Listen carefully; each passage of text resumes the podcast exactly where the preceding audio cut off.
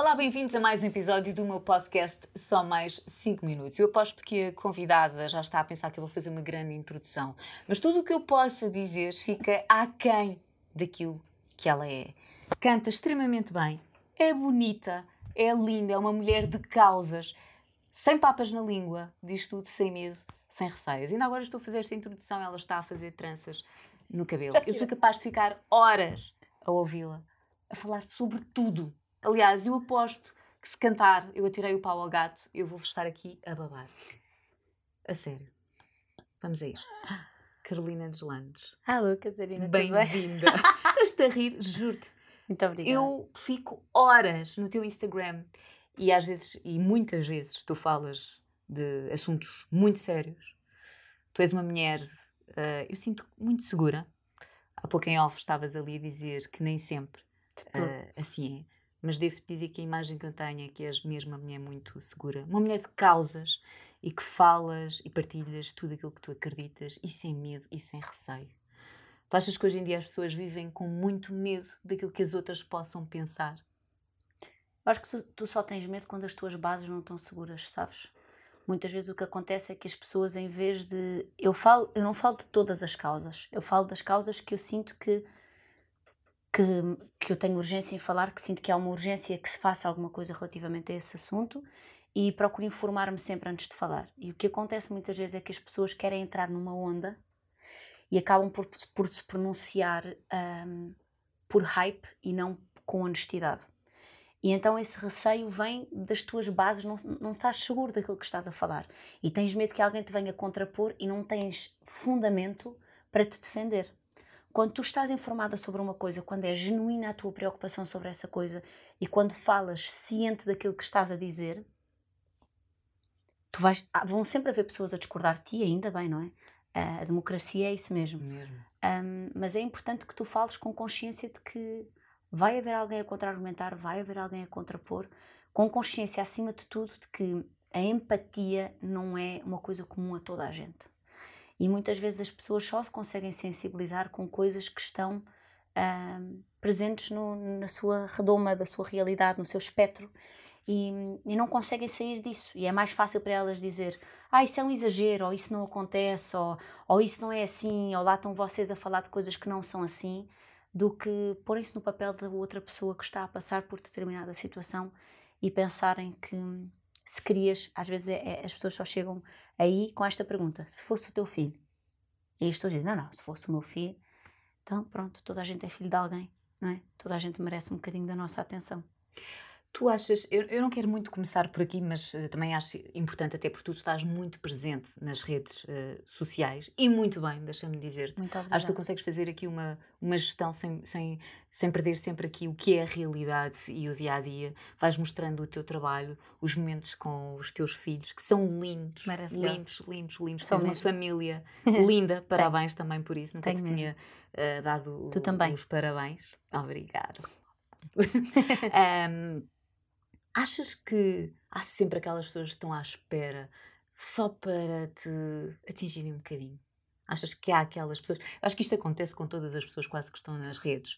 Mas tu, com a tua visibilidade, eu lembro-me que também surgiu durante a quarentena que tu até foste uh, uma notícia que saiu a dizer dos concertos e não sei quê. Tu sentes que, enfim, pela tua visibilidade, as pessoas pegam logo querem chegar. Eu sinto que muitas vezes, e foi esse caso dessa notícia, a notícia um, não tinha nada a ver comigo e puseram uma fotografia minha e usaram como, pronto, clickbait, que é uma coisa que as pessoas não estão tão cientes de que acontece, que é usarem o teu nome porque o teu nome vai fazer com que mais pessoas cliquem naquela notícia e, consequentemente, que se ganhe mais dinheiro e que as, as revistas e as notícias digitais tenham números maiores. E, e, pronto, e sinto que muitas vezes as pessoas se aproveitam um bocadinho disso, é uma coisa que me deixa um bocadinho triste, porque normalmente ainda por cima são órgãos de comunicação que nunca me dão espaço para falar do meu trabalho, que nunca promovem o meu trabalho, que nunca partilham o meu trabalho, e depois quando chega a essas alturas e querem ter algum tipo de, de reação ou de número, uh, vêm buscar eh, ou uma citação minha tirada completamente fora do contexto, ou uma fotografia minha completamente descontextualizada, e isso incomoda-me um bocadinho, mas não me incomoda no sentido de lá estão vocês a vir perturbar a minha paz. Incomoda-me porque incomoda-me qualquer tipo de desonestidade, entendes? Porque para mim, uma pessoa que está a falar de um assunto e para uma fotografia, mesmo que não fosse minha, se fosse do Jimmy, se fosse da minha mãe e for descontextualizada, é desonesto. Claro. E tu tens de saber cumprir um, com, com o teu trabalho, não é? Ser jornalista é uma profissão muito séria. E eu acho que se perdeu um bocadinho essa noção da seriedade atrás dos cargos e atrás das profissões. Se tu tens a possibilidade de escrever e muitas pessoas vão ler aquilo que tu escreves, tu tens que ter uma responsabilidade e tens que ter um código ética que tens de cumprir. Não é discutível, não é opcional. Não é porque, ah, mas estava mesmo a precisar aqui destes números. Ou... Isso não é desculpa. Se tu estás a precisar de ter números e estás a precisar de chegar a mais pessoas, renova o teu conteúdo, fala de outro tipo de coisas, procura renovar a tua plataforma.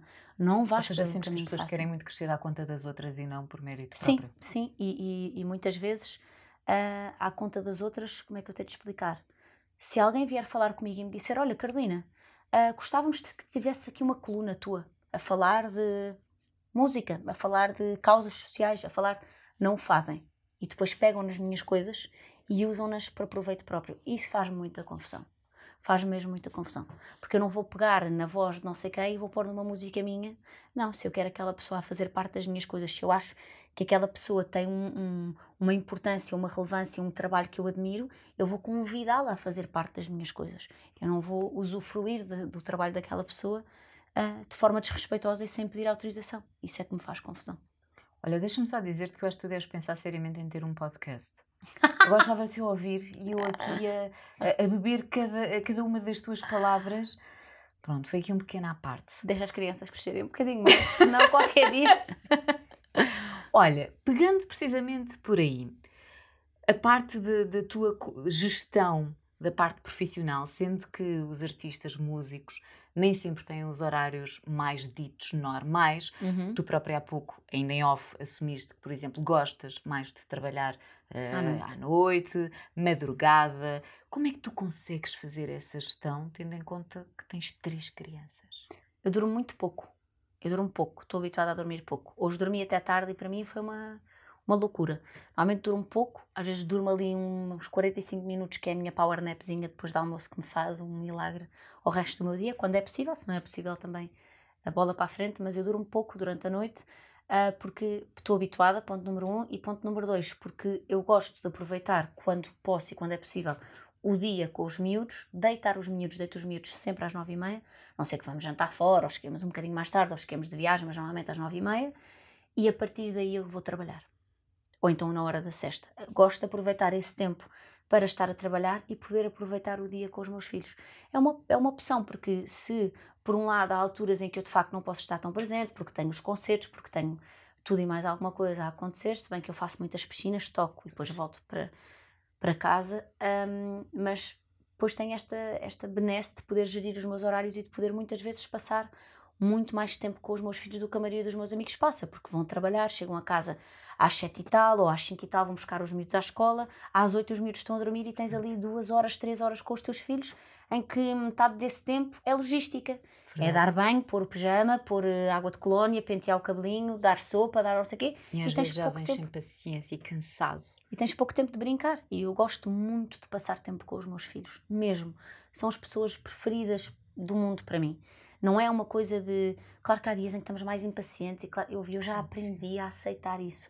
Como há dias que eles estão mais impacientes. Eu ao início era, mas será que está doente? Será que é um dente que está a nascer? E já aprendi que, tal como nós, tem os seus dias. Há dias que não apetece, não estão tão virados para certas brincadeiras, não estão tão receptivos, não estão com tanta paciência para nós, nem para os irmãos, nem para nada. Mas eu gosto mesmo de passar muito tempo com os, com os meus filhos e, e é uma coisa que eu tenho vindo a, a priorizar muito é o tempo que passo com eles e consegui pousar o telefone porque hum, passei muito tempo agora antes da quarentena com um nível de trabalho e uma carga que estava sempre com o telefone na mão e depois tens que postar porque tens um contrato com a marca X e depois tens de postar porque vais promover a música X ou porque não sei o quê. Eu estava sempre a ter que mandar copies para aprovação, a ter que mandar fotografias, a ter que não sei o quê e o conteúdo e acabar a música. Depois estava a fazer um programa de televisão ao mesmo tempo, estava a gravar uma curta-metragem, estava... E, e eu, eu estava sempre... Sentes que o tempo Estava a passar e tu não estavas a conseguir. Eu estava nos sítios sem estar nos sítios. Eu estava lá, mas não estava. Estava lá e estava a tratar de coisas não sei onde, a tratar de coisas não sei onde. E sempre, eu estava sempre num sítio atrasada para o sítio onde ia estar a seguir. E chegou uma altura que eu não desfrutava das coisas, eu não desfrutava do momento que estava a viver. E, e isso, e as pessoas à minha volta também me souberam chamar a atenção disso. Olha, tens que parar, estás num ritmo completamente louco e pronto. E eu apercebi-me disso, apercebi-me mal, tive um escutamento. Houve um dia que cheguei a casa e caí para o lado, literalmente. Uh, isto é uma coisa que as pessoas não falam publicamente, mas que eu sei, depois acontece, tu falas e ah, já me aconteceu, já me aconteceu. Estava a fazer ensaios de dança, estava ao mesmo tempo a gravar a curta, com três e quatro concertos por semana, com os meus filhos, a fazer um disco, e chegou um dia que o meu corpo não aguentou. E eu desmaiei, simplesmente caí para o lado.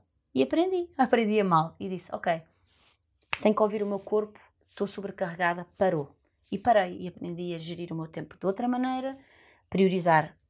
Às vezes, tu, eu não sei se tu tens isso, mas quando tens filhos para sustentar, tu tens sempre aquela coisa do tenho que aproveitar as oportunidades que aparecem, porque eu quero que os meus filhos tenham a melhor vida possível e porque eu não quero ser ingrata com as oportunidades. E muitas vezes nós ganhamos muito mais com os nãos que damos do que com os sims. Porque se tu quiseres aceitar tudo, tu não vais conseguir dar o teu tudo em tudo que estás a aceitar. E é uma coisa que eu hoje em dia procuro fazer, que é aceitar menos coisas e ter mais disponibilidade para cada uma das coisas a que eu me proponho. E pronto, e é isso. E nessa altura tu sentias, por exemplo, que os teus, os teus filhos sentiam essa tua ausência?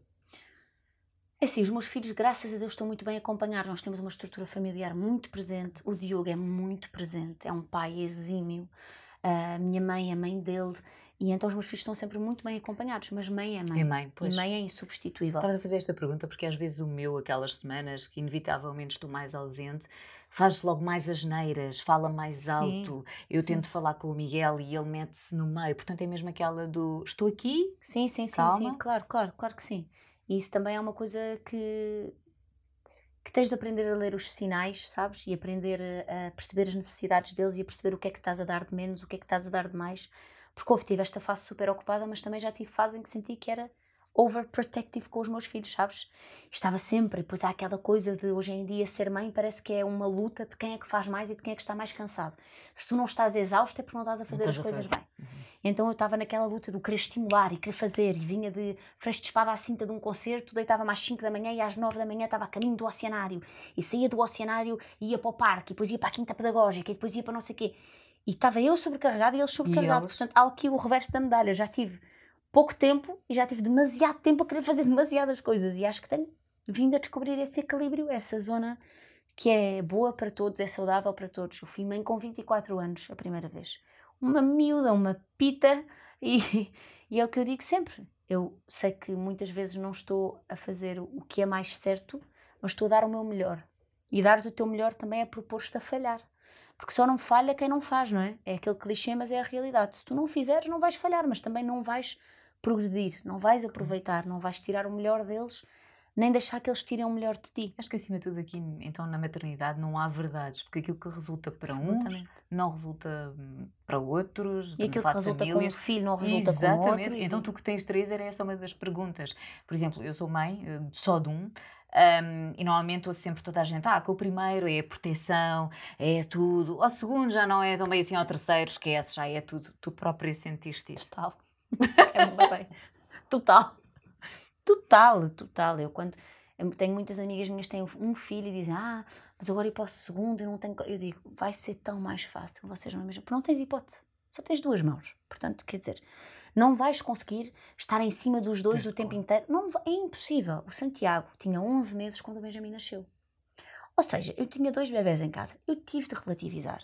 Se eu com o Santiago ia para a rua com o saco dele e depois com uma mochila, 40 mudas de roupa e um termómetro just in case e supositórios just in case e toalhitas e toalhitas uh, para a pele atópica e creme e perfume e não sei o quê, eu saía de casa, parecia que ia de, de viagem. Agora, mochila com as minhas coisas e as deles, tudo misturado. Se às vezes já molhou a t-shirt, molhou a t-shirt, seca um bocadinho ao ar, põe a t-shirt outra vez, é a mesma, não há mais t-shirts. Olha, às vezes já falta uma fralda e vais para casa a pensar: não faça xixi no banco do carro, não faça xixi no banco do carro, e pronto, e é o quê? Vou-te dizer. E ah, está descalço, deixa, está tá descalço, anticorpos, é bom. Ah, tu és super descontraída. Hoje, não, não, não tem grandes, não tem grandes, atenção. É o que eu te digo, melhorei. Mas eu, principalmente na fase recém-nascido, também porque tive dois filhos prematuros, atenção, eu acho que isso muda muito. Sou protetora, sou bastante protetora, sou muito ansiosa, imagina, mas eu sou assim com tudo, que é, estou a ver alguém andar em cima do, já estou a pensar, vai cair, o balde vai cair, vai cair uma tábua em cima, vai cair o telhado, eu sou assim e tenho que lutar contra isto, eu acho sempre que, estou sempre, ah é, cuidado com o quê, ah é, cuidado, e estou muito melhor, porque, pronto, eh, tive, tive que estar. São três, são três bebés, vou fazer o quê? Só se enlouquecer. Tive que, o, o Gui já, eu sinto que o Gui já, já nasceu a, a sobreviver sozinho, a saber tudo. A lutar com os outros, a defender-se. E eu com o Santiago, o que seria? Vi alguma criança já a tirar-lhe um mercado, já ia, cuidado, cuidado. E a minha mãe, ah, bem, só o miúdo está no parque, só miúdo qualquer dia estão a gozar com ele, tu estás sempre em cima dele. E eu, ok, é verdade.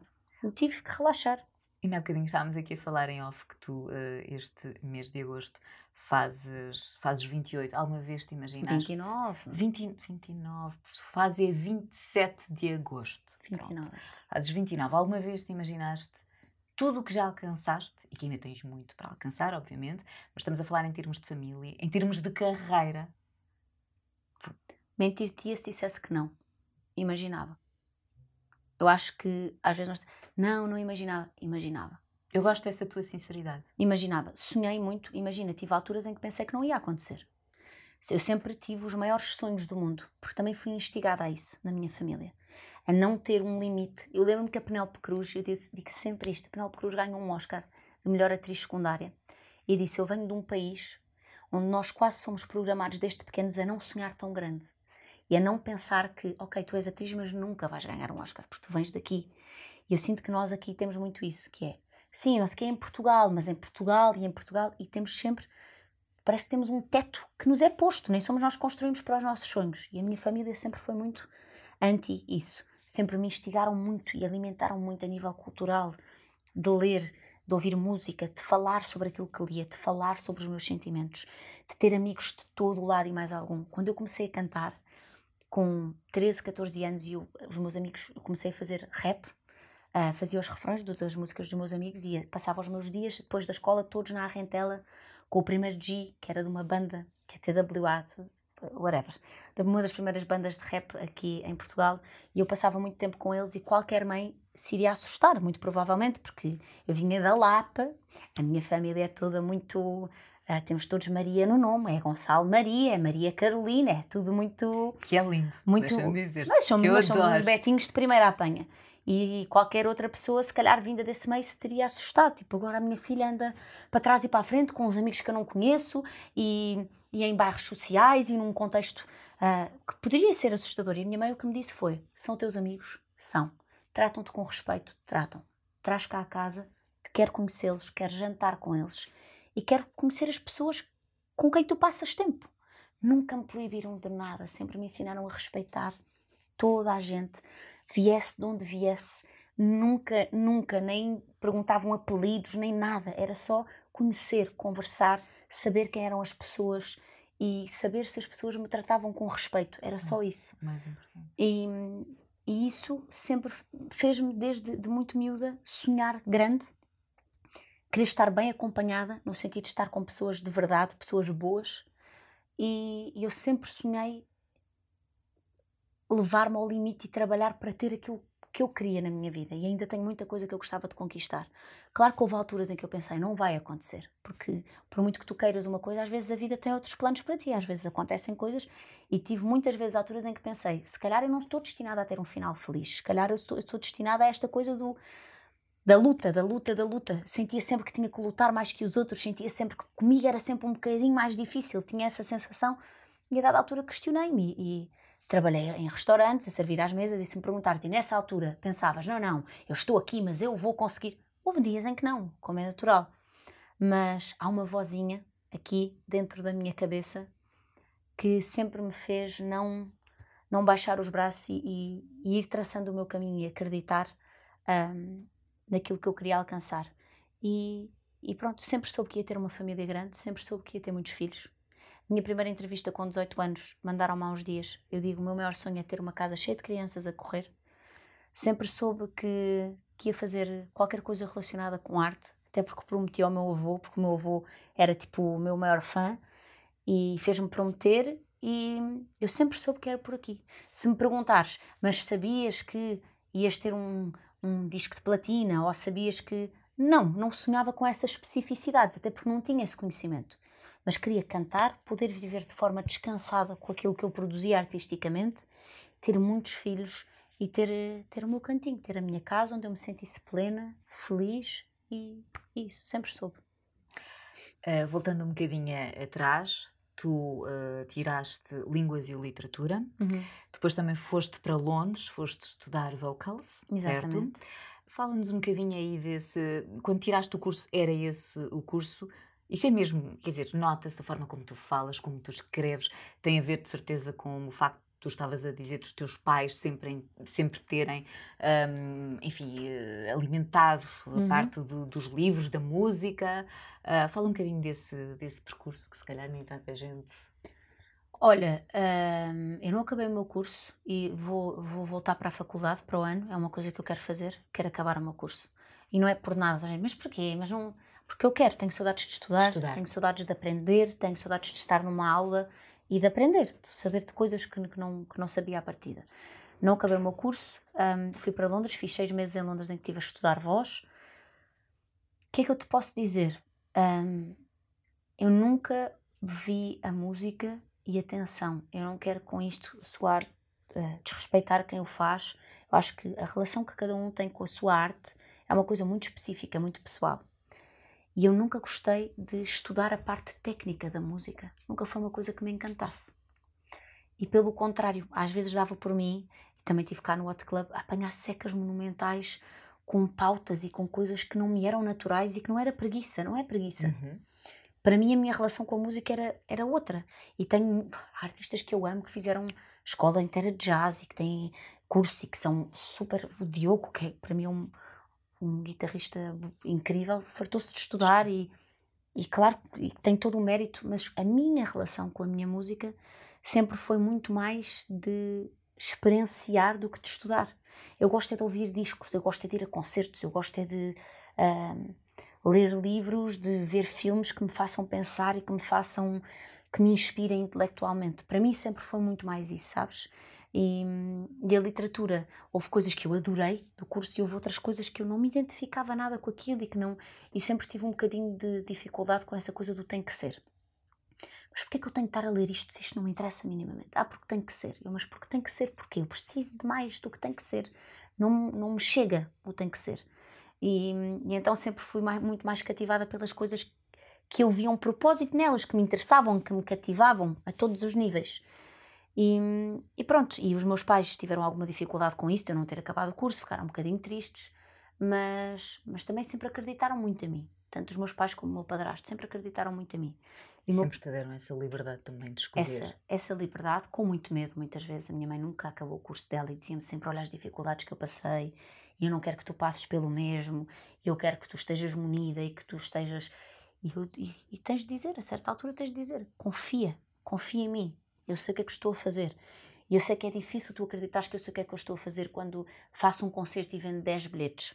Quando uh, venho para casa do estúdio às 4 da manhã e as pessoas acham que é imediato que tu gravaste uma música naquele dia que a música tem que sair no dia a seguir. E às vezes a música sai um ano depois ou sai seis meses depois e há um trabalho.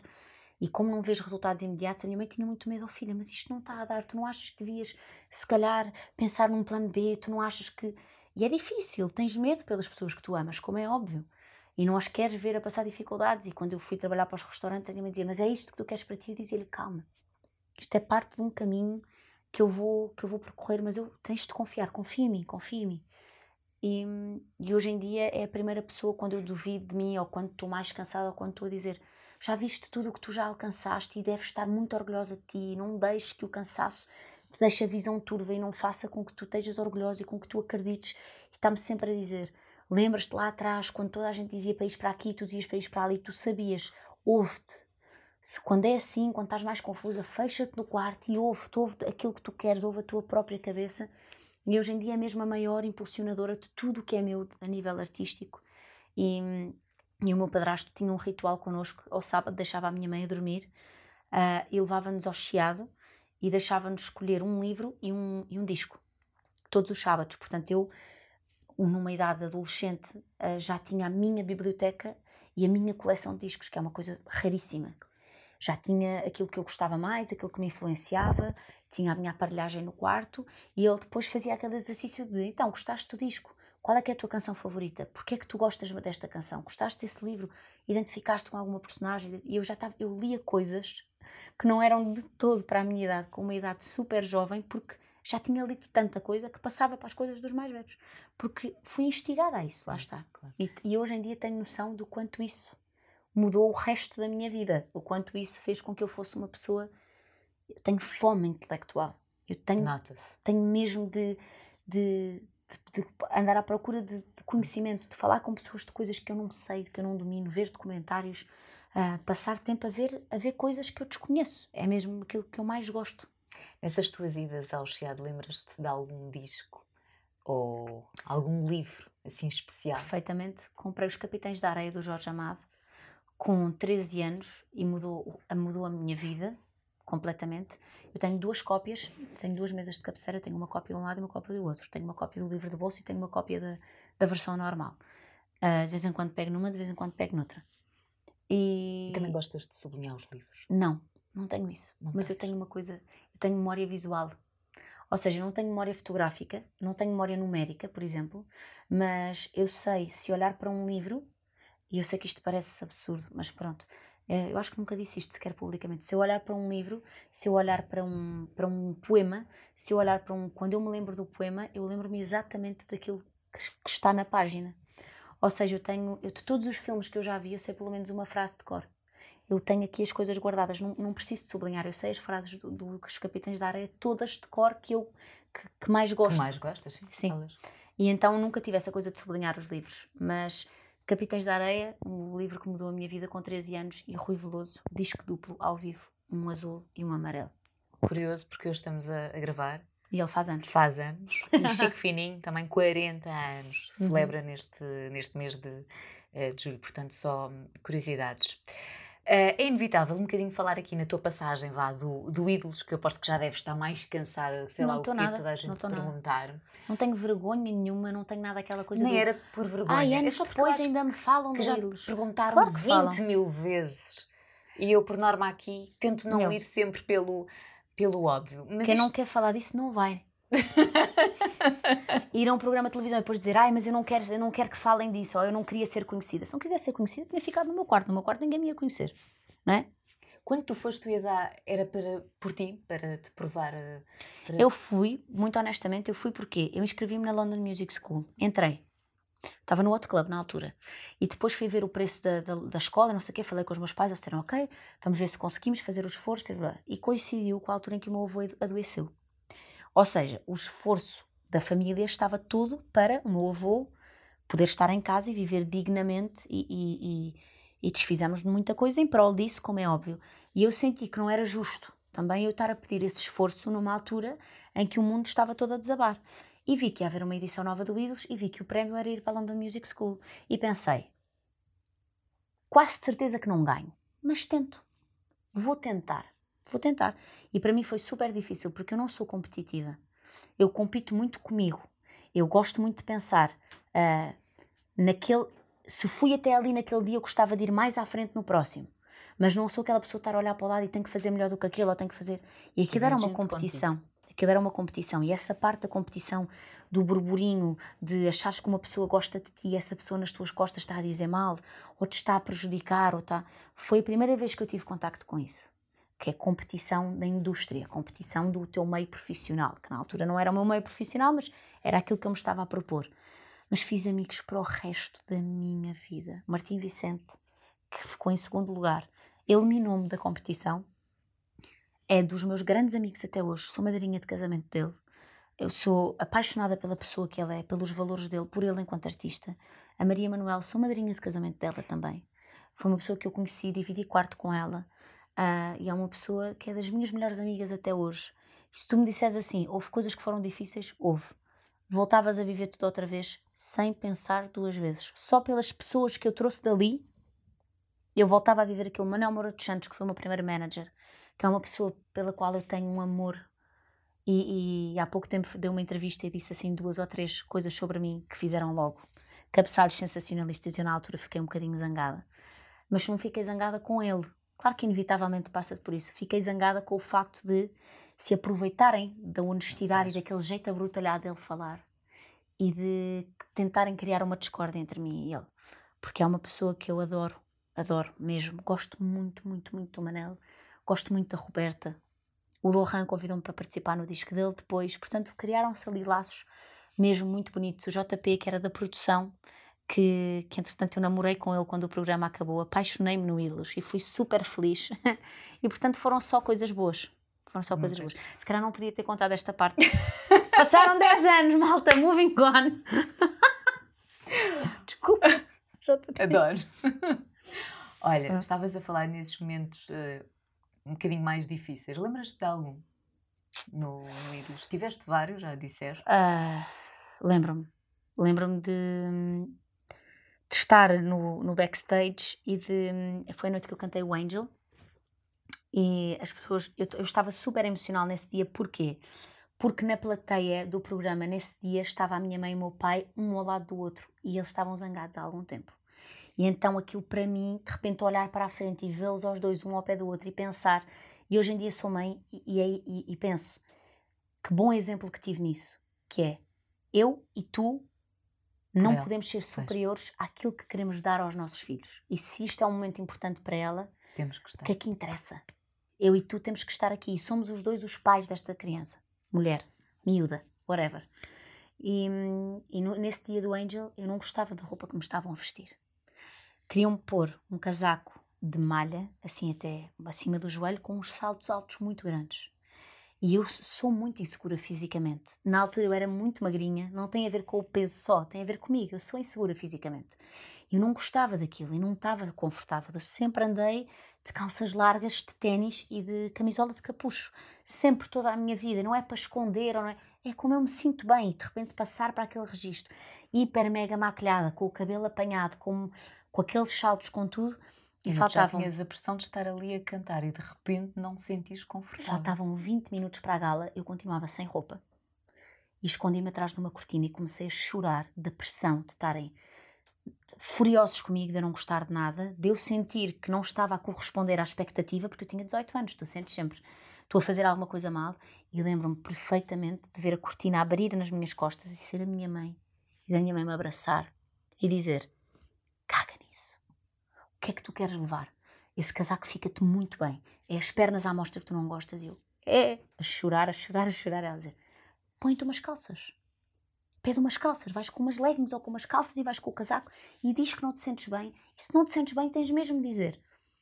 E fui e disse: Não me sinto bem com isto, quero pôr umas calças, quero não sei o quê. E esse também foi o primeiro dia que eu senti. O nome é meu. Quem vai ficar na internet para o resto da vida sou eu.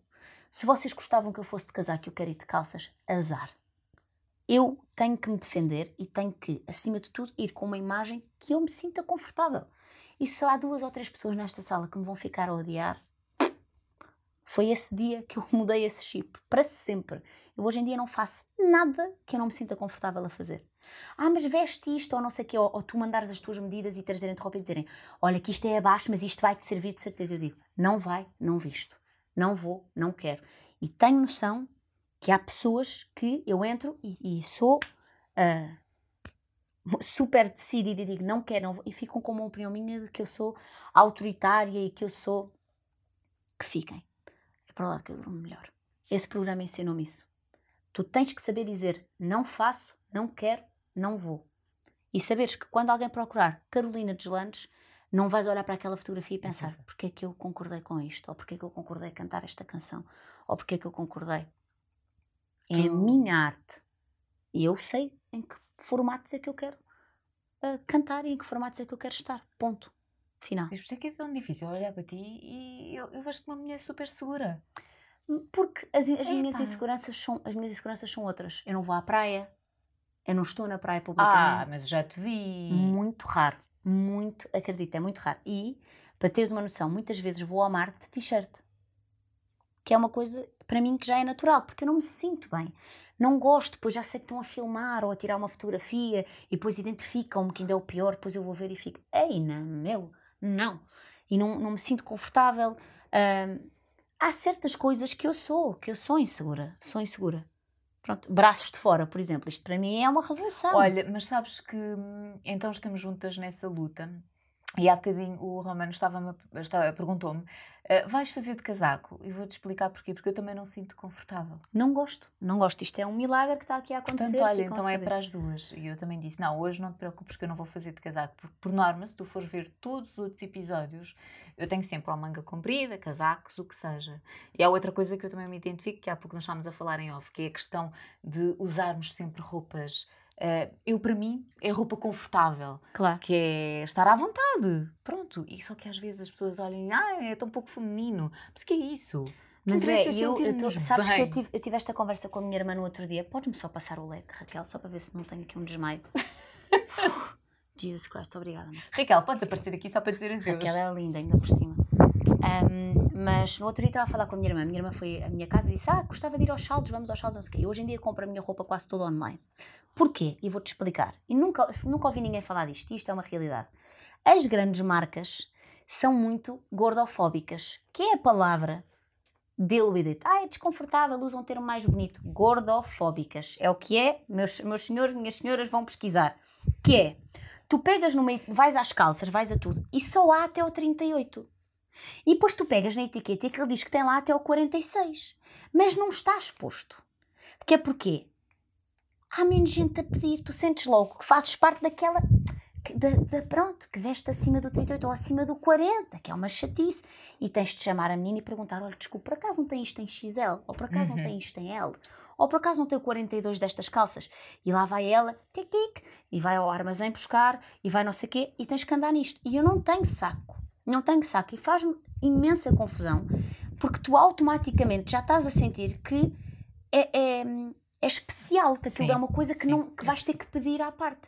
E a minha irmã disse: Ah, não acho nada, por acaso. E foi comigo, eu passei o dia com ela e a vermos coisas, não sei o que. Ela disse: Tens toda a razão, eu nunca tinha reparado.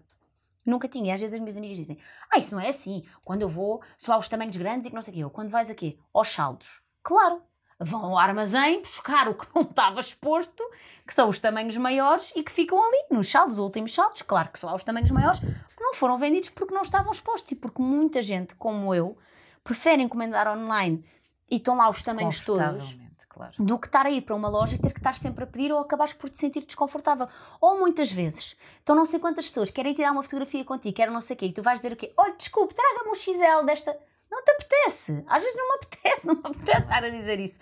E então acabo por não, por não ir. E, e eu acho que isso muitas vezes nós somos inseguras porque há uma indústria inteira que fomenta essa insegurança, que te faz sentir que se tu estás acima de um tamanho é porque estás mal, que te faz, que beneficia da nossa insegurança. Há um creme para termos menos rugas, há um creme para termos menos olheiras, há um creme para termos mais cabelo, há um creme para a nossa pele parecer luzidia, há um creme para não sei o quê, há uma cinta para parecer que não sei o quê. E tu sentes quase que tens de ter aquelas coisas todas, porque senão Ai, mas a minha pele não, é, não está luzidia. Ah, minha gente, a pele não é luzidia, a não ser que se sue. A pele não é luzidia, pelo amor de Deus. A olheira faz parte da vida da pessoa. A pessoa dorme pouco ou a pessoa dorme mal, tem olheira. É assim. E nós vivemos com esta coisa de. E há tanta aquela coisa quando vem alguém. Ai, foi assim para a televisão. Podia ter passado um batom ou um blush. Ou podia ter. Ninguém diz isso de um homem. E isso é tudo. São tudo coisas subliminares com as quais nós vamos crescendo e sentimos sempre que temos de estar a, a, cumprir um certo parâmetro para merecer estar num certo lugar. Então, mas ela vai ali e vai para ali assim. Então, mas o que é que ela foi ali fazer? Foi cantar, cantou bem. Cantou, está tudo bem. Meu. Parece que às vezes as pessoas esquecem-se do que essencial. Eu não sou modelo. E concentram-se. Eu não que... sou modelo. E ainda que fosse, graças a Deus hoje em dia, já há modelos com celulite e com estrias e sem aqueles quilos de maquilhagem, sem aqueles quilos de Photoshop.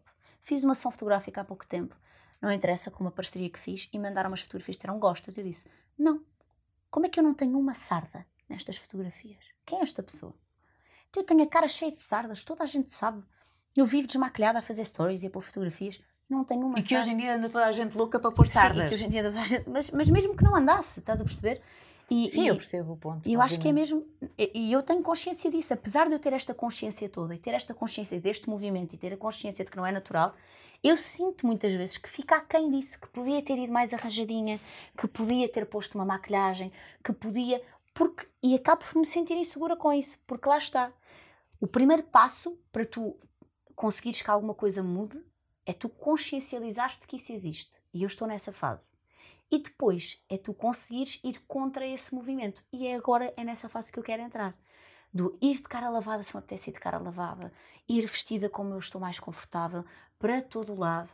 Eu fui, tu. fui para os Globos de Doc Martins e disseram: Ai, pelo amor de Deus, eu disse: Pelo amor de Deus, eu calçada, adorei. calçada até lá à frente, parte os dentes todos, está tudo maluca. A minha mãe diz que eu tenho um Porsche na boca, gastou uma fortuna com os meus aparelhos, diz que não é para estragar, isto é verdade.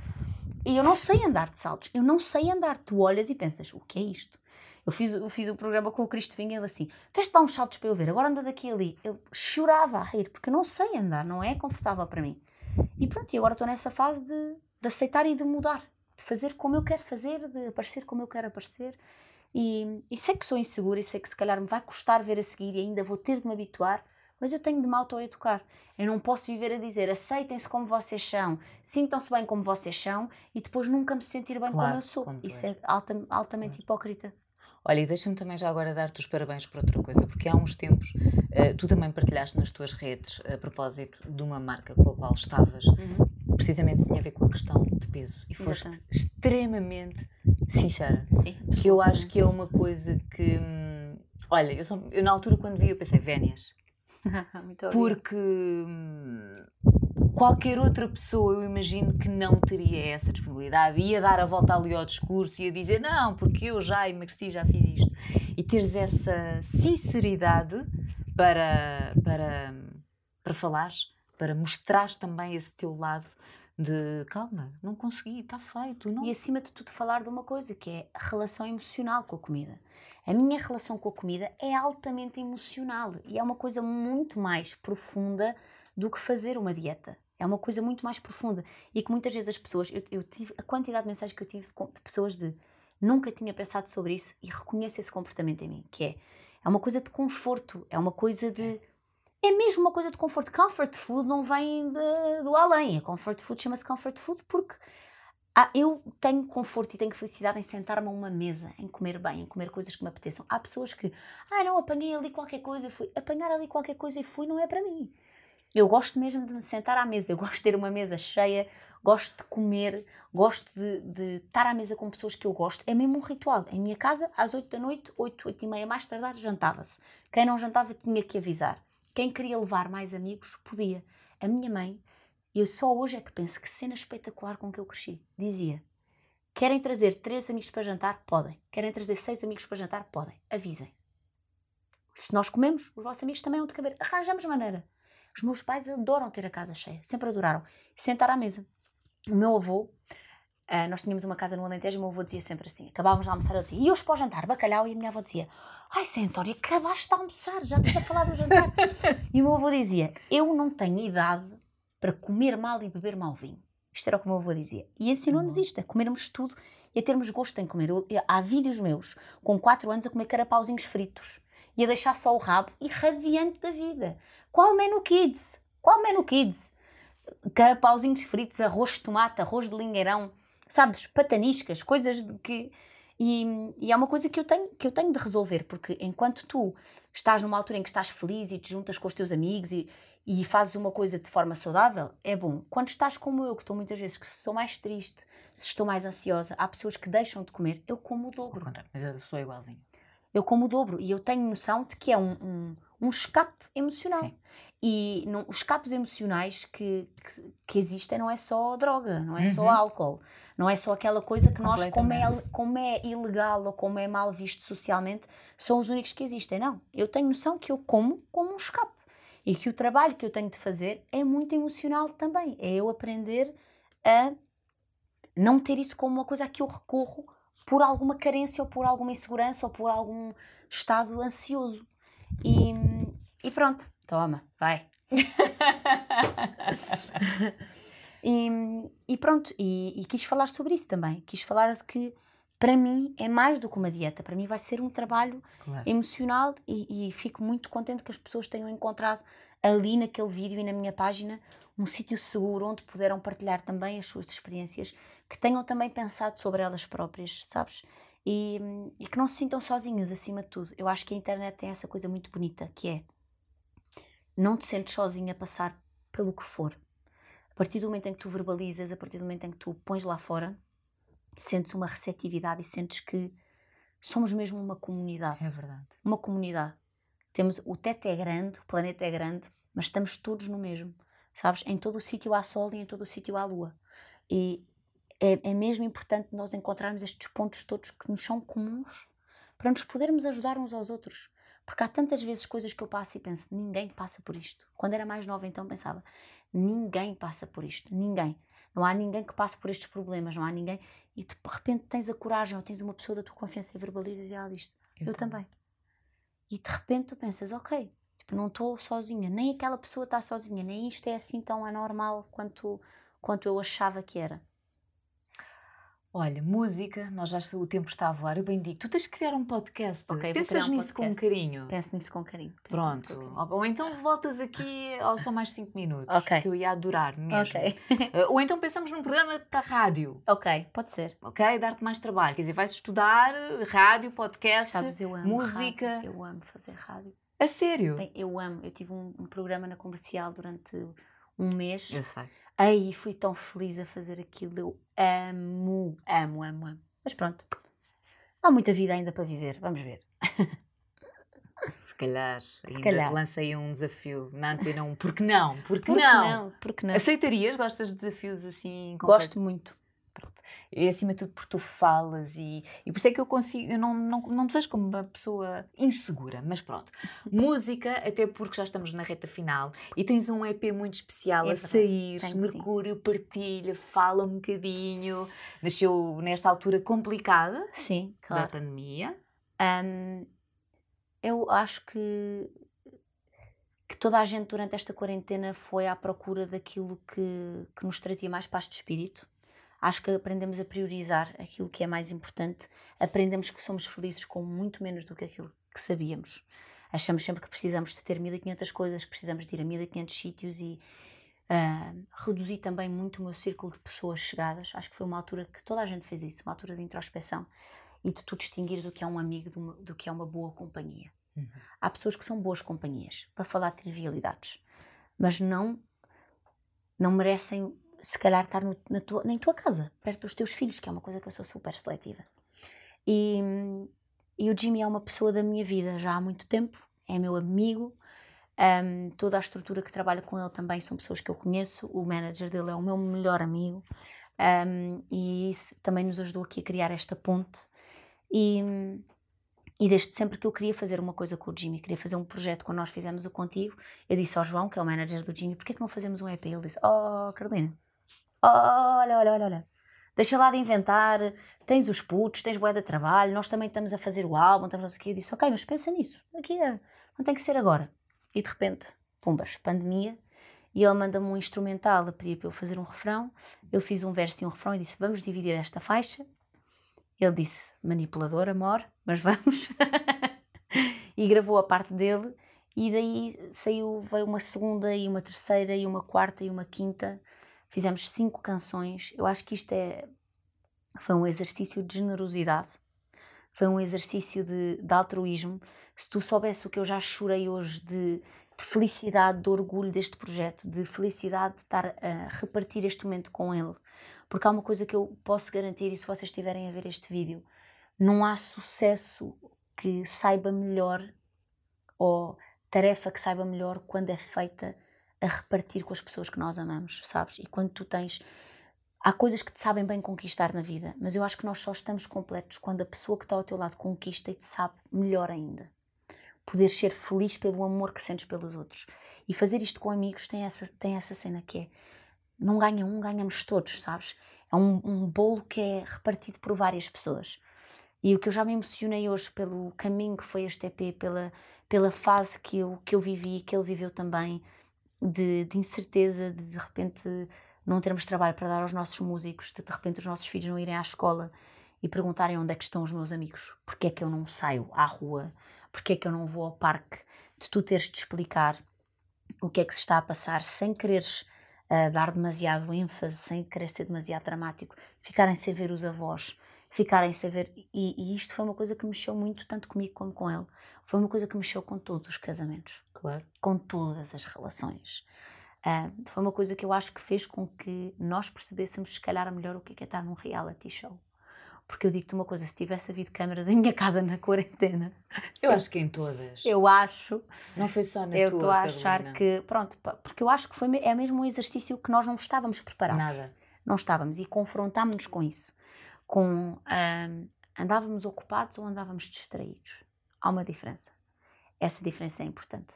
Porque uma coisa que te ocupa tempo é uma coisa que tu tens mesmo de fazer, que o teu trabalho te obriga a fazer. E depois há coisas que são distrações, que são coisas que nós achamos que temos de fazer, que nós achamos que são importantes e não são. É mau uso do nosso tempo, é mau uso da nossa prioridade. E este projeto veio permitir que nós tivéssemos um diário em forma de música, que falássemos de muitas coisas, que o Jimmy cantasse pela primeira vez uma balada, que cantasse pela primeira vez e que se assumisse como cantor, que eu uh, me aventurasse nos raps, mais ou menos, Uh, apesar de ser daí que eu, que eu venho e de ser a música que me fez apaixonar por música. Um, nunca me tinha aventurado abordar temas que nunca tinha abordado. E filo porque, não só porque tinha vontade, mas porque ele lá estava. E eu senti-me segura com ele. Senti que podia, senti que lá está. Às vezes as ondas estão grandes e tu precisas de alguém que te dê a mão e que saiba nadar um bocadinho melhor que tu para saber que não te vais afogar. E foi um bocadinho essa, essa sensação que eu tive. E hum, os vídeos foram todos filmados com o telefone com uma Handycam, foram todos feitos pelos nossos amigos, pela agência dele, pela 808. E foi. E daqui a bocadinho o Jimmy P também vai estar aqui a conversar contigo acerca é, exatamente, deste EP, exatamente. do Mercúrio, vocês já vão ficar aí a par dos, eh, dos, eh, dos bastidores. Um, deve estar ansiosa porque, Muito, entretanto. Fui as unhas todas, dormi mal, uh, uma loucura mesmo dentro da minha cabeça, porque estou ansiosa que as pessoas vejam. E não é, nem é se, se como é que vai correr, ou expectativas, ou claro que há uma expectativa, mas é como eu te digo como me perguntaste no início, imaginavas-te aqui, se me disseres assim, imaginas que o EP vai correr bem, eu, se correr bem eu vou te dizer, não, para mim é uma surpresa se correr mal.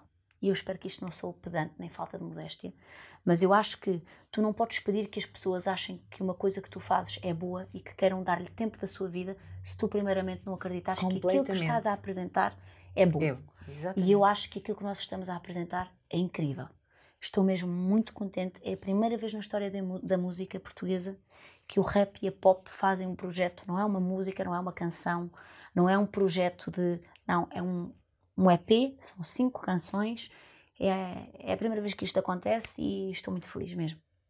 Só para que fique aqui registado, hoje, no dia em que nós estamos aqui a gravar este episódio, sai então este EP e daqui esta ansiedade por parte da Carolina. Daqui a pouco o Jimmy junta-se e vocês já vão perceber melhor aqui eh, do que é que se trata então este EP Mercúrio, em que circunstâncias foi feito e o que é que podem esperar. E claro, sempre o convite para verem, ouvirem tudo isso. Carolina, estamos mesmo na reta final. Faça a pergunta-chave, sendo que fica o convite já para futuro, para voltar. Okay. Estás sempre à vontade, se tiveres tempo mulher super ocupada, um, de só mais 5 minutos. Não sei se tu és adepta desta sou, expressão. Sou, sou, sou. Sou, sou. só mais 5 minutos a dormir, só mais 5 minutos a fazer uma coisa que gosto, peço sempre só mais 5 minutos, sempre.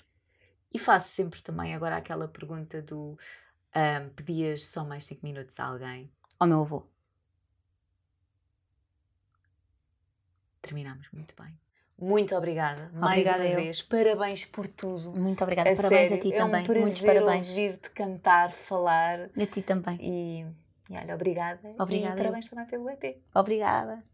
Quanto a nós, até ao próximo episódio do podcast Só Mais 5 Minutos. E a Carolina agora pede o, o leque ao Jimmy. Jimmy passa leque e já está. Beijinhos, até Beijinhos. ao próximo episódio.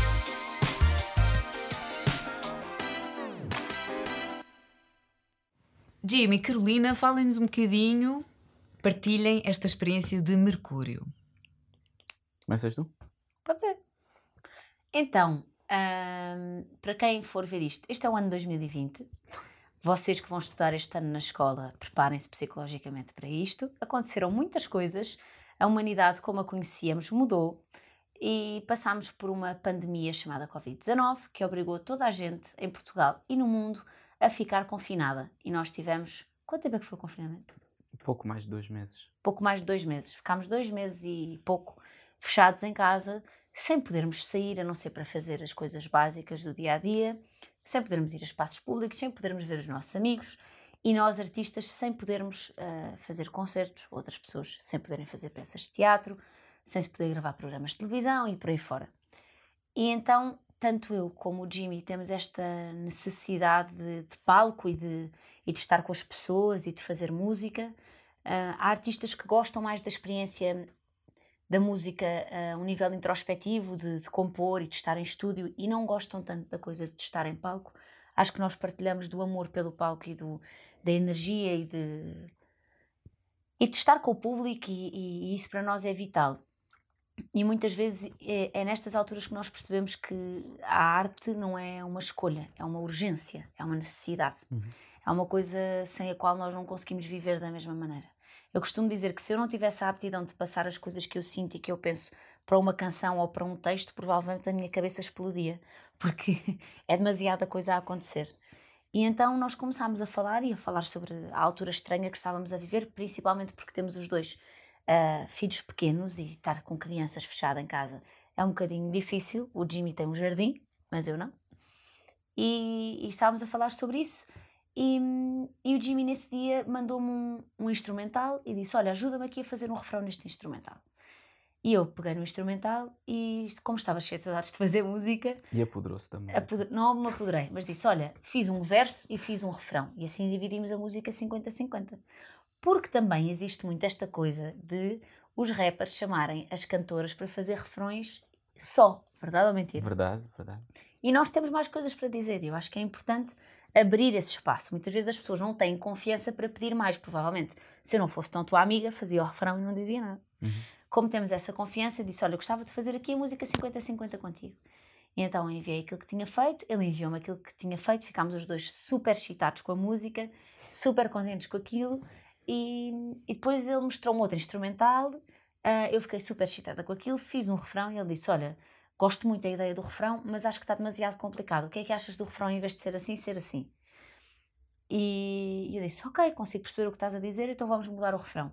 E foi aqui, eu acho, o momento-chave deste projeto. Momento. Foi este o momento-chave do projeto, que é tu teres um, uma intimidade com uma pessoa que te sabe dizer que a tua ideia é boa, mas não está no seu melhor e tu não ficas ofendido com isso, confias na opinião da pessoa e alteras sem qualquer tipo de mágoa, sem qualquer tipo de ego. E foi aí que eu acho que nós percebemos os dois que tínhamos aquele nível de confiança que é difícil tu teres, principalmente com pessoas dentro do teu meio, e que podíamos fazer uma, um projeto honesto e, e, e de partilha genuína. E então decidimos, eu decidi um bocado, obriguei-o. eu disse: bora fazer um EP. Ah, mas ias, tu estás com um monte de coisas para fazer e eu também, porque mesmo quarentena acabamos por sempre ter trabalho e miúdos e tudo. Eu disse: Bora fazer, bora fazer, sem pressão, sem deadlines, sem nada. Bora só fazer, compor e fazer e ver o que é que dá. E pronto, e era para ser eh, duas canções, depois ficou três, depois ficou, ficaram cinco canções. E posso dizer que certamente é das coisas que eu mais me orgulho de ter feito, porque, primeiro, tu sentes e o público também sente quando um dueto é uma parceria de negócios. Ou seja, tu tens a tua influência, eu tenho a minha influência, vamos somar influências e vamos chegar a mais pessoas. E depois tu sentes quando tu tens amor por uma pessoa e intimidade com, com uma pessoa para poderes ir àqueles quartos escuros da nossa alma uhum. que muitas vezes ficam a ganhar pó, que, nem é, que não é sempre fácil abrir essa porta, que não é sempre fácil falar sobre isso. E tu precisas ter intimidade com a pessoa porque isto é contar um segredo a uma pessoa, é fazer uma confidência. E isto são uma data de confidências sobre coisas que em determinada altura da vida nós passámos os dois. E eu fico muito orgulhosa disso, das pessoas poderem sentir o que é uma partilha genuína. Isto não foi pensado como um golpe de marketing, isto não foi pensado como uma estratégia, isto não foi pensado. Isto foi uma vontade e uma urgência em partilhar as coisas que nós sentimos, partilhar as músicas que nós fazemos e, e confiar um no outro, acima de tudo. Sim. Eu, da minha parte, o que eu senti foi que, para já, hum, o facto de nós, de nós nos darmos bem hum, simplifica todo este processo. Mas uma coisa é eu dar-me bem contigo, nós sermos amigos, e Uhum. depois, dentro da nossa profissão, eu expor as minhas inseguranças hum, pessoais e artísticas Claro. na música, né? E saber que estou na presença de alguém que, que respeita e que me ajuda, se calhar até a elevar-me acima de, dessas coisas que eu tenho em mim, torna este processo muito mais fácil. Nós temos um tema que eu aprendi a gostar de me ouvir nesse tema, que é o Leva-me a Casa. Foi um tema que a Carolina escreveu e foi a primeira vez em toda a minha vida que eu cantei algo que outra pessoa escreveu para mim. Um, e é um tema, ela tinha, tinha a ideia e disse: "Sim, meu, tens de cantar comigo neste som. E eu ouvi aquilo e disse: Deve ser, mas é maluca, não, não faz sentido nenhum eu cantar nesta cena porque isto está muito longe da minha zona de conforto. né? Depois endrominaste-me, disseste: está bem, está bem, eu vou ver, eu vou ver se consigo escrever alguma coisa. Um mês. A. Não, porque estava inseguro, estava inseguro a fazer aquilo. E, e houve um dia que ela disse: Olha, como é que é? Vamos fazer isto ou não? Estava a dizer: Não estou muito confortável com esta cena. Então, olha, vou ao Porto, vamos estar juntos e eu ajudo-te a fazer isso. Então fomos para o estúdio do, do meu produtor, do Reis, Nosso. do nosso, neste caso, Ahm, e, e ela ajudou-me a superar essa insegurança, porque eu sempre gostei de fazer coisas de melódicas e de cantarolar os meus refrões, os meus raps com melodia, mas nunca de cantar dessa maneira. E de repente dou por mim super vulnerável a expor-me, se calhar como nunca me expus, né?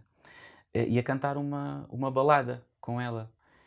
E, e, tô- e e estranho aquele processo todo de estar a ouvir a minha voz naquele registro, porque há coisas que eu não conheço. Aliás, a fazer aquilo, eu não conheço a minha voz dessa maneira. Uma coisa é eu estar a fazer um refrão numa batida que tem um certo flow e um swing que eu conheço, né? E sei como é que me posso encaixar ali e passear em cima, em cima daquele registro. Outra coisa é ter uma guitarra e a minha voz. E é como se eu estivesse nu, não é?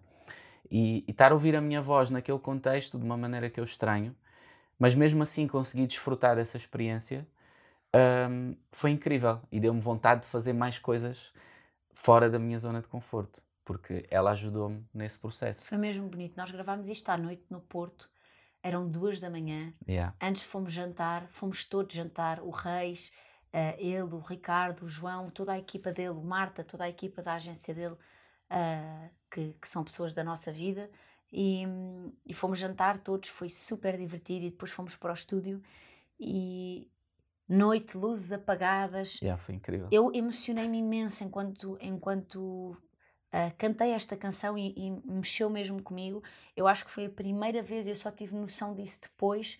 Acho que foi a primeira vez que eu fiz uma canção sobre ser resgatada, sobre ser salva. Sobre a não é? salvação, né? Normalmente eu faço sempre canções sobre ou sobre amor ou sobre ah, tristeza, mas sempre numa posição da pessoa que está sempre ciente daquilo que sente, ciente para onde é que vai, ciente do seu caminho e das suas escolhas. E, e- e- e toda a minha vida eu, eu acho sempre que sei tudo e estou sempre naquela posição que acho sempre que sei tudo. Mas não sei, tenho a minha fragilidade e tenho aqueles momentos em que eu gostava que alguém me levasse pela mão, às vezes nem pela mão, às vezes há aqueles momentos que nós gostamos que nos levem mesmo é ao colo e que nos acalentem um bocadinho. E acho que foi a primeira vez que eu tive a coragem de fazer uma canção sobre isso. De, a canção chama-se Leva-me a Casa, ah, exatamente por isso, que é aquele momento, eu acho que todos nós temos um momento da nossa idade adulta em que fazemos alguma coisa ou falamos de alguma maneira de que- da, qual, da qual não nos orgulhamos e temos aquele momento de eu não me quero tornar nesta pessoa. Porque às vezes a, pressão profissional é tanta, tu estás com o teu tempo tão reduzido, ah, o teu temperamento ficas com um pavio curto e acabas por dizer coisas ou por tomar uma decisão num momento que tu de repente pensas, uau, tive mal, fiz mal. E, e já não és uma criança, já não há aquela benesse do ah, fiz uma asneira. Ah, um erro, quando, quando és um adulto, muitas vezes pode ser definidor do teu caráter. É, é preciso ter atenção a isso. E então hum, foi sobre uma, uma dessas alturas que eu tive uma atitude que eu, na qual eu não me revi. E eu acho que quando nós entramos numa zona desconhecida, quando fazemos alguma coisa na qual não, não nos revemos, quando damos por nós numa situação em que ficamos aflitos, nós tendemos sempre a olhar para aquela pessoa ou para aquelas pessoas que são poucas, mas que existem, que são casa. Uhum. Casa não é, não é quando entras na porta. A ca casa é uma pessoa chegar e tu sentires que a partir do momento em que aquela pessoa está ao pé de ti, pode ser aqui, pode ser no maior conflito do mundo, pode ser debaixo d'água, pode ser onde quer que seja, aquela pessoa chegou e tu Consegue voltaste abrigar, é? e, e tu voltaste a centrar-te e tu, e tu sabes que, que vai que seja o que for vai correr melhor e vai correr bem e vais, vais ao teu caminho que aquela pessoa chegou. Foi a primeira vez que eu falei sobre isso. Foi a primeira vez que eu, que eu me pus na posição de, de assumir que a, a letra diz isto, diz isto mesmo. Leva-me a casa, não sei o que faço aqui há muito tempo que me perdi não me conheço tão bem como pensava. E, e fala sobre isso, sobre darmos por nós numa situação em que nos temos de re- redefinir enquanto pessoas um, e, e pedir ajuda, uma, uma situação de resgate. E ele ah, abraçou a canção como, como, como se tivesse escrito, como se tivesse sido escrita por ele. Eu no outro dia queria cantar a segun- o segundo verso e já não me lembrava da letra, porque para mim já é a parte dele, apesar de ter sido eu a escrever, aquilo já não é meu. E, e foi lindo, foi lindo ele expor-se àquilo, a fazer uma coisa que nunca tinha feito, com uma humildade. 10 anos de carreira e tu, de repente, dares um passo no, no escuro e, e ele confiar-me essa coisa de ok, eu não vejo o que está à minha frente, mas tu estás-me a dar a mão e tu conheces este, este terreno. Portanto, eu não me interessa se não vejo porque tu estás a ver. Yeah. E isto é uma coisa mesmo que, quanto mais velhos ficamos, sabemos que é raro. É muito raro aquele exercício de deixares de cair de costas e confiares que a pessoa está lá com os braços. E pronto, e foi, foi, mesmo, foi mesmo muito bonito. Acho que essa canção foi assim a que mexeu mais com os nossos cordelinhos Sim. interiores e até hoje é uma canção que, que, mexe, que mexe com os meus cordelinhos interiores. E não te contei, mas eu cantei-a ao, ao Alejandro Sanz. Hum, Yeah, cantei à frente dele e disse que saía no dia 31 e ele passou-se e adorou a canção e eu fiquei super orgulhosa. Yeah, é verdade. Eu não lhe tinha contado ainda. e não me lembrava do teu verso, mano. Que, que medo! Eu, ai, ai, ai, ai, ai. O VCP está prestes a sair. Sai precisamente hoje, nesta altura em que nós estamos a gravar Uhum. este, eh, estes episódios. Há nervos. sim, Eu rui as unhas todas. sim, ela estava-se a roer toda. Rui O que é que vocês falam entre vocês? Assim, as dúvidas, anseios, medos. Nem. Por acaso nós nem falamos. Guardam para vocês? Não, não, nós partilhamos que estamos ansiosos. É mais a ansiedade que o projeto venha cá para fora e que veja a luz do dia, não é? Porque não falamos propriamente sobre. Já estou ansioso porque tenho medo disto, disto ou daquilo. Não, é só. É, é a antecipação daquilo que vai acontecer. Acho que é mais isso do que outra coisa qualquer. Hum, óbvio que há uma expectativa e, tendo em conta a forma como nós nos envolvemos a fazer isto, como a nossa equipa se envolveu, uh, e tudo aquilo que este projeto representa para nós, uh, porque acho que também, além de tudo o que ela já disse, acho que também é uma forma hum, é uma forma honesta, genuína, sincera e adulta de falar destes temas que muitas vezes são banalizados musicalmente. Por exemplo, no universo cultural de onde eu venho, no rap, as canções de amor e quando se fala das mulheres, normalmente há sempre uma certa irresponsabilidade e, e, por vezes alguma falta de valorização hum, desses aspectos. E, e se calhar involuntariamente, uh, pela fase das nossas vidas em que nós nos encontramos e pela forma como nós queríamos fazer estas canções, hum, eu sinto que falamos, falamos de- destes aspectos de uma forma super cuidada e com, e com carinho e de uma forma elegante, quase que é, é uma conversa que eu podia estar a ter contigo uh, sobre a minha relação, estás a ver?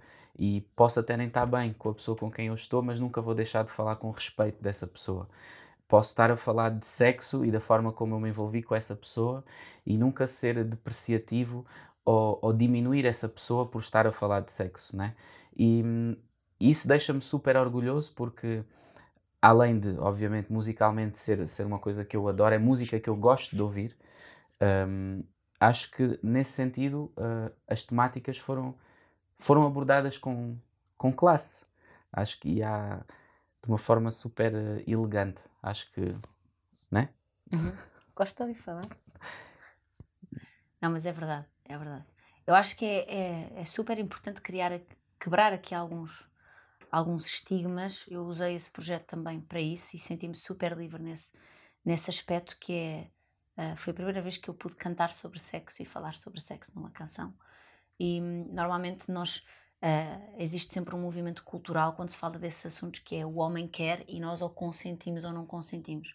E nunca se fala da mulher enquanto ser sexual, enquanto ser que também tem necessidades físicas e prazer e nessa busca do prazer e da mulher se conhecer e conhecer o outro, da mulher ter iniciativa, da mulher querer também, da mulher muitas vezes querer também só sexo, que é uma coisa que, ai meu Deus, que acontece e, e está sempre muito associada a uma coisa vulgar, a uma coisa depreciativa, uma pessoa uhum. falar sobre isso principalmente quando, quando és mãe e tens uma família, parece que és mãe, as pessoas acham que és mãe, mas os filhos fazem-se a jogar xadrez, quer dizer, é uma coisa desassociante do, do sexo completamente, que é, é assustador.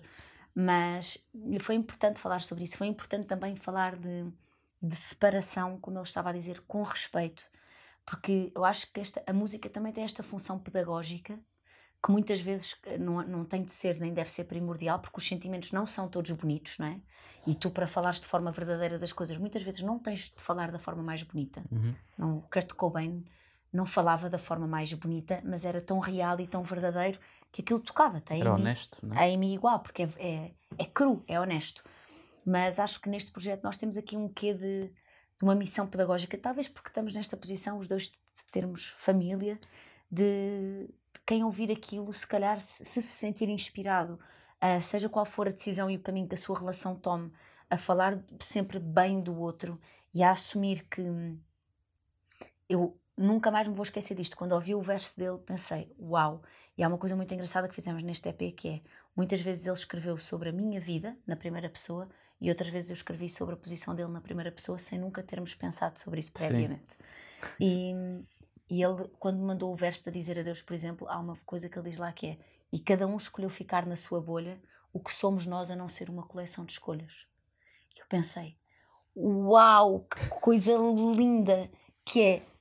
Muitas vezes a separação é só isso: é de repente um espaço comum passar a ser uma bolha individual onde um já não chega ao outro por uma data de escolhas que tu fizeste que muitas vezes só te apercebes que aquela escolha lá atrás vai afetar uma coisa agora e que tu nem tiveste consciência disso.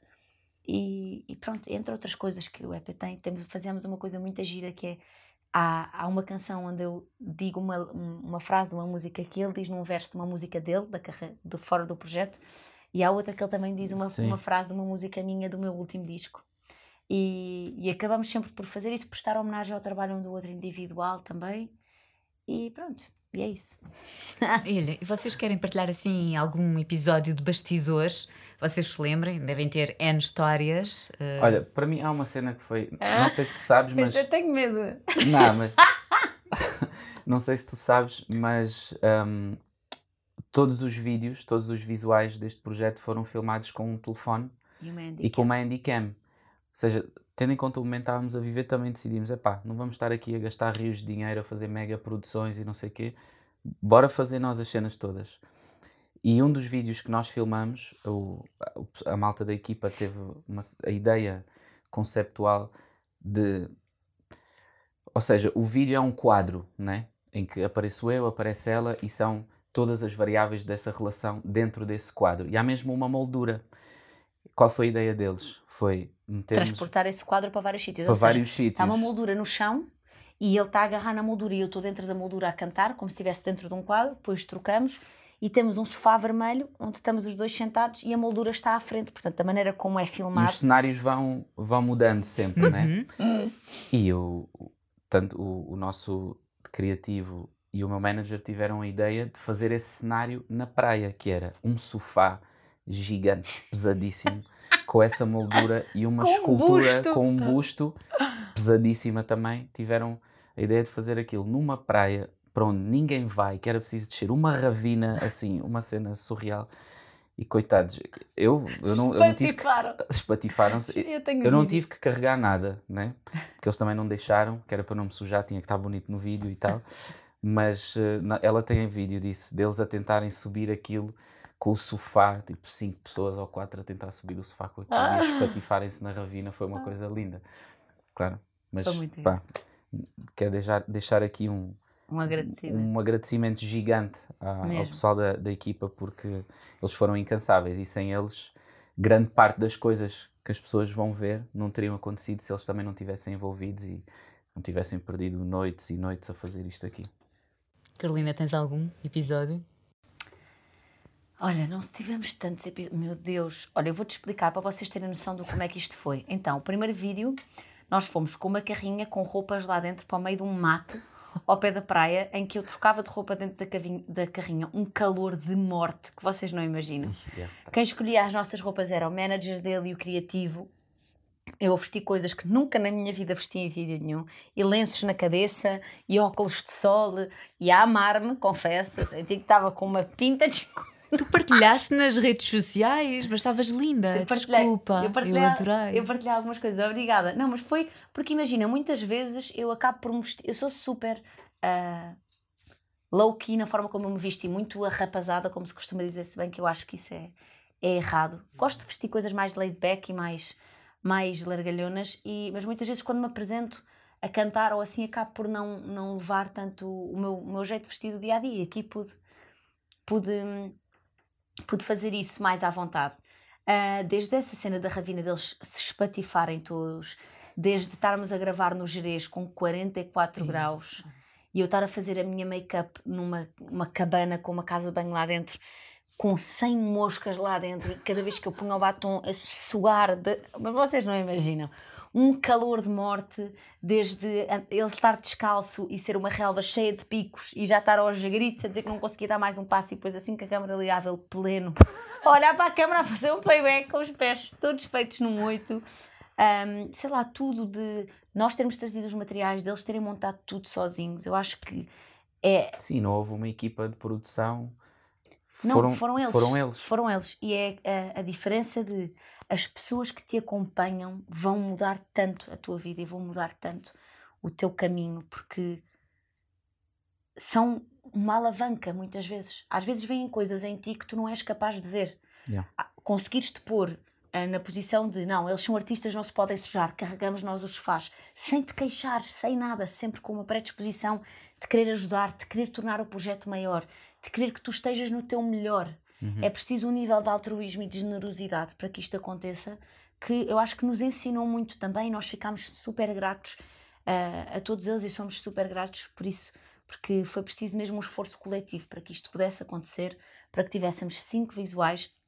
Gravámos um dos visuais num parque de campismo e avisaram que nós íamos, então chegámos e tínhamos assim uma pequena multidão super feliz de nós lá estarmos, foi muito engraçado. Acabaram por me emprestar elásticos para o cabelo, o que é que eu me esqueci mais? Eu não sei, emprestaram-nos uma data de coisas, foram super queridos connosco, as pessoas estavam super felizes de nós estarmos lá. O cão de um dos senhores do Parque Campismo entra no entra vídeo no também, vídeo, o Lucas, sim, sim. a comer bolacha Maria. E... Pois é. e foi mesmo, mesmo, mesmo, foi brutal, foi brutal porque é tu dares por ti, olhares à tua volta e pensares como é que eu faço aquilo que mais gosto de fazer com as pessoas de quem eu mais gosto e isto é que é o meu trabalho. Yeah. Como é que eu tive esta sorte algum dia na vida de poder estar uh, a curtir com os meus amigos? Há um dos vídeos que eu estou a beber uma mini. Estou a beber uma mini e a fazer playback ao mesmo tempo e eles não queres tirar a mini? Eu, não! e continuei a cantar com a mini na mão. Foi mesmo, olha, foi mesmo divertido. Mesmo, mesmo, mesmo. Olha, porquê de Mercúrio? Bom, um, já nos perguntaram isto algumas vezes e há pessoas que, que, achavam até que isto tinha alguma justificação astrológica, esotérica e não sei o quê. Acho que é uma coincidência feliz. Acho que nós devíamos dizer que tem, só para sermos especiais.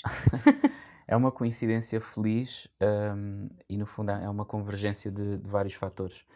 Quando, no último dia, acho que foi o último dia em que nós estávamos a fechar o projeto, estávamos em estúdio. Não, não, não, não. foi o penúltimo. O último dia foi Leva-me a casa. Isto foi do dizer adeus. Ok, foi do dizer adeus. Foi no penúltimo dia, estávamos no meu estúdio e estávamos a discutir os nomes e nós queremos uma coisa espacial, algo que fosse de outro planeta, outro universo, mas que fizesse sentido, não só atribuir um nome só porque sim.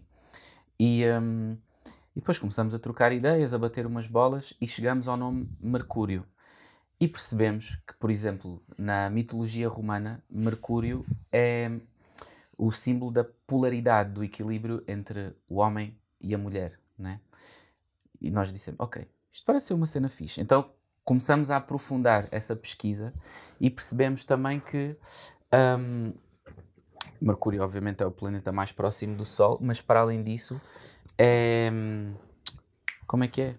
Quê? Um, aquilo, tu é que percebes dessa cena dos ascendentes e não sei o quê. Basicamente, nós percebemos que Mercúrio é o planeta de Virgem e de Gêmeos. Uh, isto numa questão de, de astrologia, mais de signos. Sim. E, e eu disse: Ah, que engraçado, eu sou virgem com ascendente em Gêmeos. E o Jimmy: Eu também. E eu disse: Como? Ele: Sim, eu sou virgem com ascendente em Gêmeos. E eu disse: Man, isto tem que ser o nome do projeto. Tipo, no way. E agora vão dizer, como diziam há bocado: Ah, isso é coisa da mulher, o signo não se pode abanar. Pronto, peço desculpa. O signo. o signo é uma. Vocês ligam muito a isso. E, e não é que. Não, não, não faço disso um, uma norma a seguir na minha vida de ah não, desculpa, eu acho-te muita graça, mas tu és peixes e eu sou virgem, então não podemos namorar. Não é isso, mas há certas características comuns que eu às vezes digo, tanto que a pessoa que disse isso ontem, é engraçado, estávamos a fazer uma entrevista e a pessoa disse assim: Ah, essa conversa do signos é uma coisa muito mulher. Eu disse: Tu és carneiro, não és? E ele: Sou. E eu: Só para confirmar. e, e foi, foi, muito engraçado, porque há assim de facto pontos em comum e, e, e, a minha mãe sempre se interessou muito por isso também. E pronto, foi uma coincidência feliz. De facto, nós gostámos da fonética do nome e gostámos, queríamos mesmo dar um, um nome relacionado com alguma coisa espacial, com porque no fundo isto foi o nosso escape. Uhum da quarentena, foi o nosso planeta à parte, o nosso sítio fora, fora daqui, fora da Terra. E então queríamos que o nome transparecesse isso e que toda a linguagem visual transparecesse isso também, uma coisa meio surrealista, meio cósmica. Uh, todos os exemplos que íamos salvando do Pinterest eram coisas relacionadas com isso.